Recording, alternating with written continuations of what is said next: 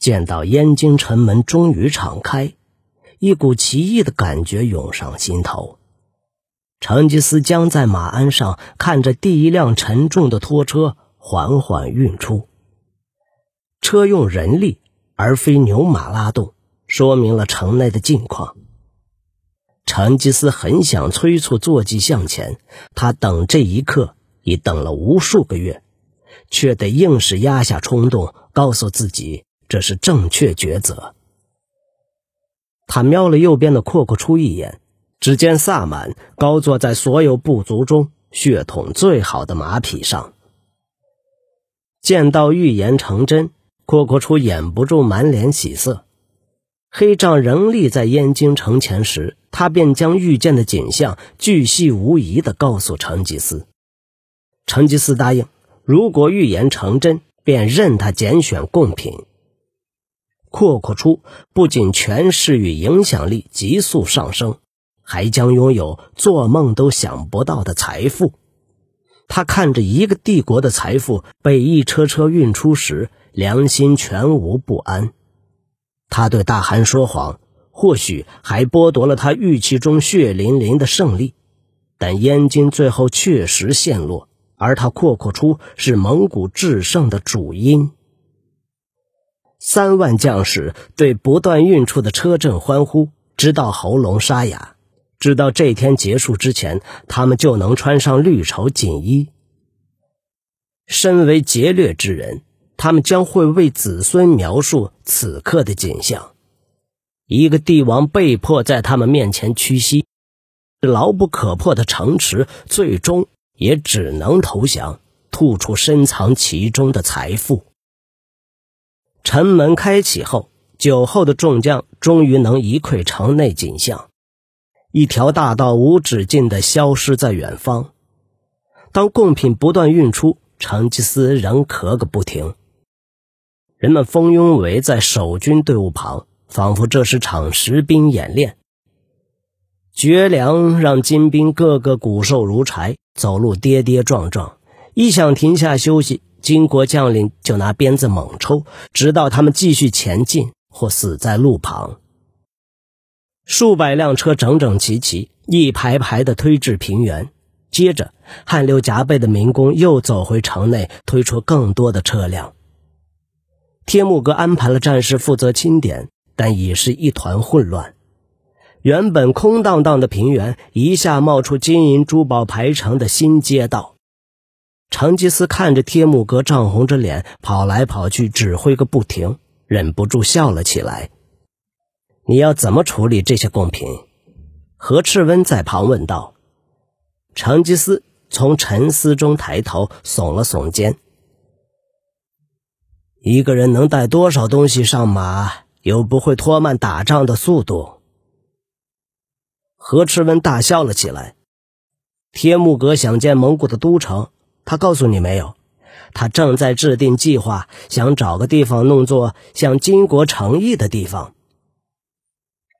成吉思哼了一声，接着又在鞍上弯腰猛咳嗽，努力想要吸进空气。何赤温假装没看到哥哥虚弱的样子，接着说下去：“大哥，我们不能只把黄金埋起来，应该要做点事。”等到成吉思终于能回答，他的语气柔和起来：“何赤温，你我都踏过金国的屋舍街道。”你还记得那气味吗？想到家乡，我想到是清静的溪流和绿草如茵的山谷。我可不能假装我们是躲在城墙后的金国贵族。我们不是已经证明城墙会让人懦弱无用吗？成吉思指着燕京川流不息推出的车阵，以此证明自己的论点。城内已推出一千多辆车，但连接大门的大道远处仍在不停的推出金银珠宝。那我们就别盖城墙，何赤温说：“我们的墙就是现在举目所及的战士，他们比任何铜墙铁壁都要强壮。”成吉思疑惑而好奇的看着何赤温，看来天目阁在这件事情上。很有说服力。何赤文把脸转开，有些尴尬。啊，他还想弄什么市集和澡堂，那我才不管。但他提到盖房子，让人有地方学习，训练懂医药的人治疗战士的伤。他看到我们不上战场的日子，我们从来没有这些东西，但不代表就永远不该有啊。两人凝视车阵好一阵子。就算用上万户的所有备用马匹，要带这么多的财富移动，也是件难事。很自然的，众人会想象无穷可能。我几乎无法想象和平。长吉斯说：“我从未尝过那滋味我只想回家，摆脱缠身的病，整天骑马，再次恢复健康。你要？”逼我在我的草原上盖起城池。何赤温摇头：“不是城池，大哥，我们是骑在马上的人，这点永远不变。但也许可以盖座首都，替我们建立的国家盖点属于自己的东西。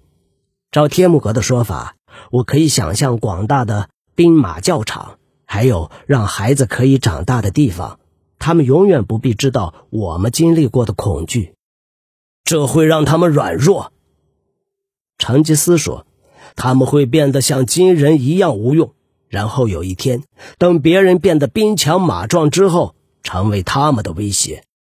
到时，我们的人会去哪里？”何赤温看着广阔营地上或走或骑的数万战士，他微笑着摇摇头：“大哥，我们是狼族子孙。”但就连狼也得有地方睡觉。我不要天目阁的石头街道，但也许我们能盖座毡帐城。当牧草不够吃的时候，就能移动的城。成吉思的兴致高了些。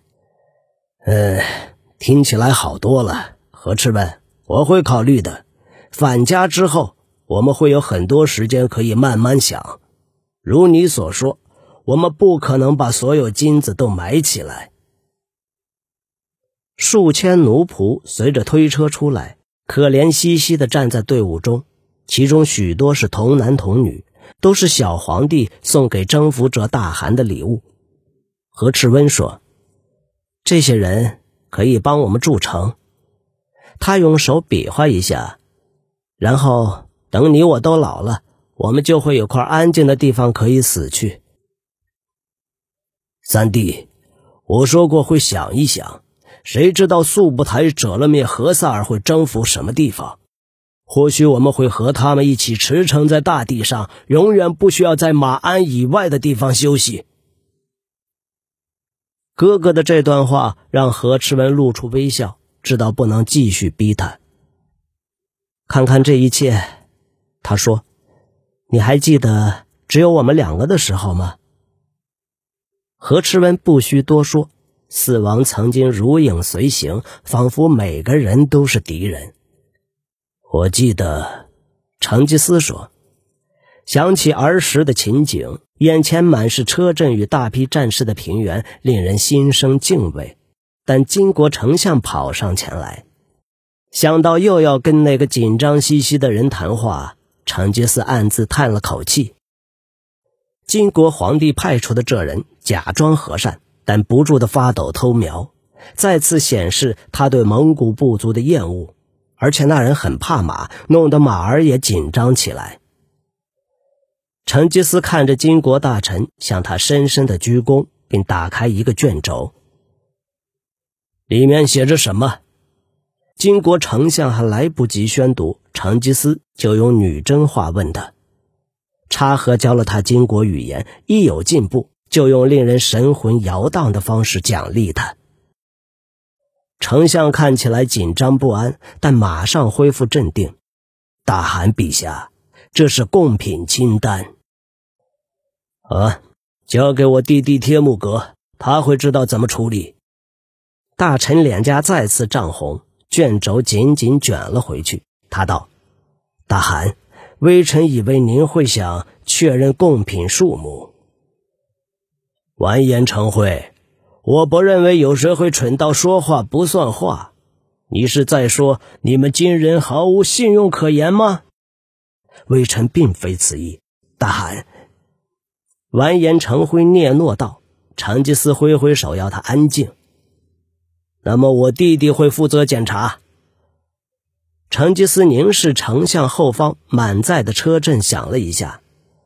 完颜成辉，我还没看到你的主子正式向我们投降，他在哪里？肥胖的丞相脸更红了，思索着如何回答。直中将军没活过昨夜，早上他被叫到将军的寝宫，那景象真是触目惊心。将军的尸体伤痕累累，死状凄惨，看来丧命前被折磨过好一阵子。大汗，直中将军没能活过这些艰困时日。丞相终于接话，成吉思茫然地看着他：“你们的士兵关我什么事？我还没见到你们的皇帝。他觉得我会拿走他的黄金，连人都没看到就骑马走了吗？”完颜成辉支支吾吾的想说些什么，但半天没有声音。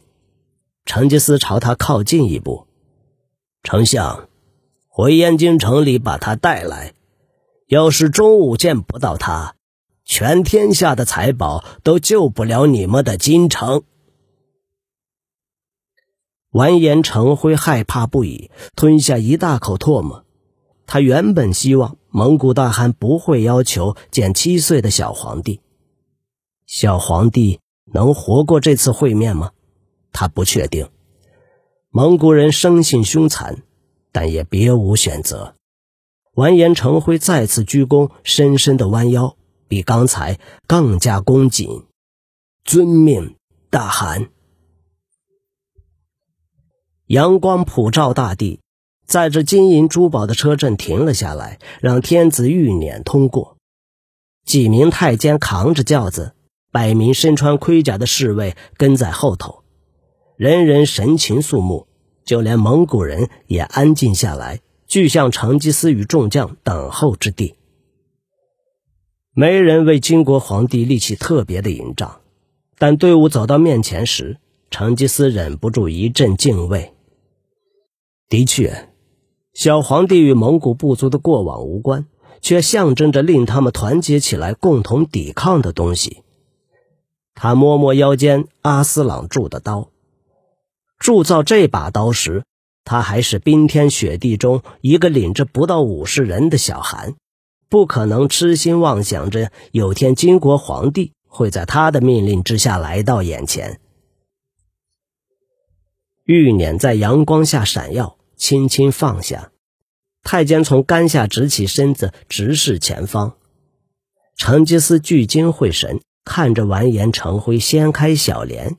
接着，一个小娃儿站到草地上，黑色长裤外穿着一件朱式绿袍，高领让衣裳的主人不得不抬正了头。小皇帝看着蒙古大汗身边众将时，眼神毫无畏惧。成吉思为这孩子的勇气升起一丝敬佩。成吉思向前踏出一步，立即感觉到小皇帝周围士兵的怒视。他轻声道：“完颜成辉，要这些人退下。”丞相鞠躬，吩咐下去。成吉思笔直站在原地，金国将士怒视蒙古大汗，心不堪情不愿的慢慢后退。这些人竟以为自己能在蒙古营深处保护这孩子，真是可笑至极。但成吉思感受到他们的一片忠心。不想逼他们，引得两方拔刀相向。众人一退下，他就将他们抛到脑后，往前走向金国皇帝。他用女真话说：“欢迎来到本汗营地。”小娃抬起头，凝视着蒙古大汗，不发一语。成吉思看见他的小手在颤抖。你已得到你想要的一切东西。小皇帝突然开口，声音又高又脆：“我想结束围城。”成吉思答道：“现在结束了。”小皇帝的头抬得更高，阳光下仿佛一尊发亮的假人。你现在要对我们进攻了吗？成吉思摇头。孩子，我说到做到。如果现在是你父皇站在这里，或许我会考虑这么做。营中会有许多人会为此计而拍手叫好。成吉思停顿，用力吞咽，想压一下喉头的痒劲。一阵大咳就要冲上来，他愤怒地发现自己再次开口时，所有人都听见他的喘气声。我已经杀了狼，不会去猎兔子。大汗，朕不会永远这么幼小。小皇帝答道：“让朕活下去，有天你会后悔的。”小皇帝早熟的挑衅让成吉思微笑。完颜成辉则吓得脸色大变，成吉思倏地抽刀，刀锋抵着小皇帝的衣领。陛下，所有伟大的男子都有敌人，金国的敌人会知道你站在这里，本汗的刀抵着你的镜子，而就算动用金国的所有大军和城池，都无法移开这把刀。你长大后就会了解，比起杀了你。有什么能像这样让本汗更加得意呢？成吉思的喉头又被另一阵咳嗽掐紧，他用另一只手在嘴上抹了一下。孩子，本汗已提供和平，不过不能保证不再回来，也不能保证几年后我的儿子和他们的将军不会再站在这里。你买到一年的和平，也或者是两年、三年。这已远远超过自古至今你们给蒙古的安乐日子。成吉思叹了口气，收刀入鞘。孩子，在我回到童年的家乡前，还有最后一件事。你还需要什么？小皇帝质问。他颈上已不再有刀抵着，脸色发青，但眼神冷静。小皇帝。向本汗跪拜，然后本汗就会离开。成吉思说：“出乎意料。”小皇帝眼中盈满愤怒的泪水。办不到。完颜成辉上前，紧张地靠向皇帝耳边，他轻声对小皇帝说：“陛下，您得照他的话做。”成吉思不作声，小皇帝终于让步。垂头丧气地跪在蒙古大汗面前，成吉思站在微风中不发一语，享受着这一刻。过了很久，他要完颜成辉扶起小皇帝。成吉思柔声说：“皇帝，当你长大以后，别忘了这一天。”小皇帝没有说话。完颜成辉带他回教，让他安稳地坐好。金兵列队围住玉辇，慢慢地走回城内。成吉思看着金人离开，贡品已经送到，大军等着他下令拔营。如今，再也没有任何事能让他留在这令他大病而伤神的该死平原。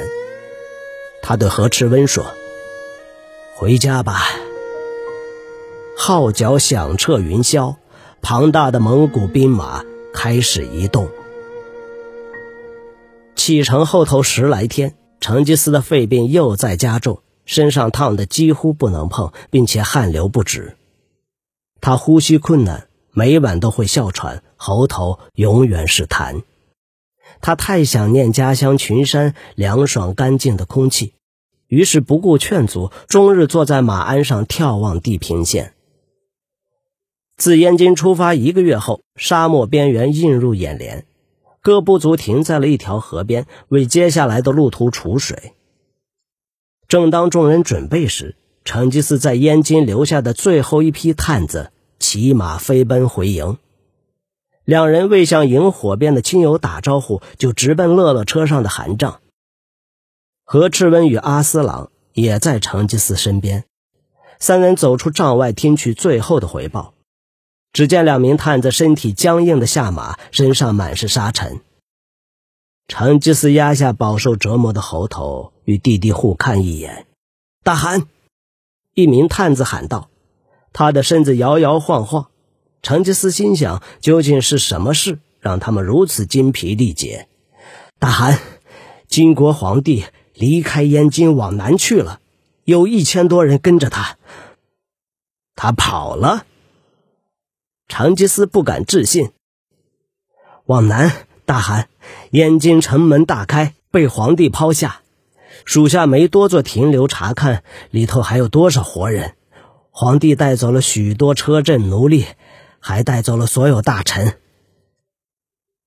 成吉思咳个不停，喘不过气。现场无人说话，等着大汗呼吸和缓下来。我给了他和平，成吉思终于喘过气，他却向全天下大呼：“我的话对他一文不值。”大哥，那有什么关系？何赤温劝解：“何塞尔就在南方，没有一座城池敢收容那个小皇帝。”成吉思震怒的表情让何赤温不再说话。何赤温，我不会回到那地方，但会要让他付出代价。金国皇帝破坏了我提供的和平，投奔了南方的军队。现在你要还以颜色，大哥。何赤温问：“何赤温，不要插嘴。我受够了这些心计，带着你的兵马回到平原。”把燕京城烧个干净，这就是我要金国皇帝付出的代价。大哥盛怒之下，何赤温只能低头致意。他说：“遵命，大汗。”风从草原走过，吹散。多少传说，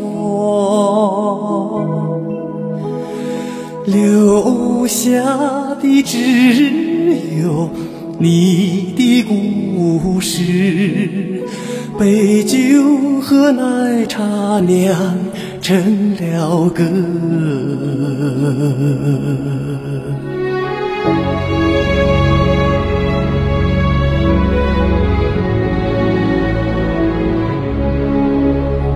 马背上的家园，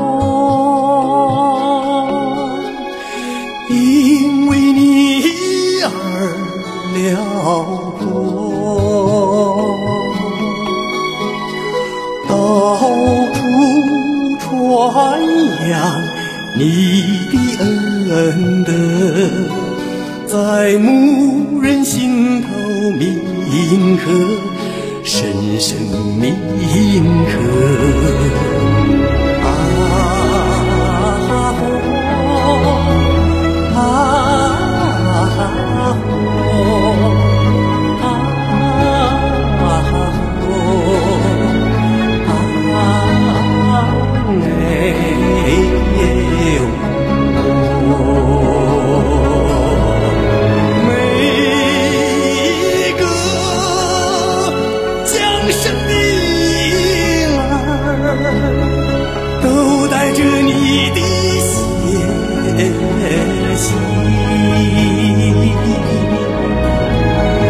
每一张牧人的脸庞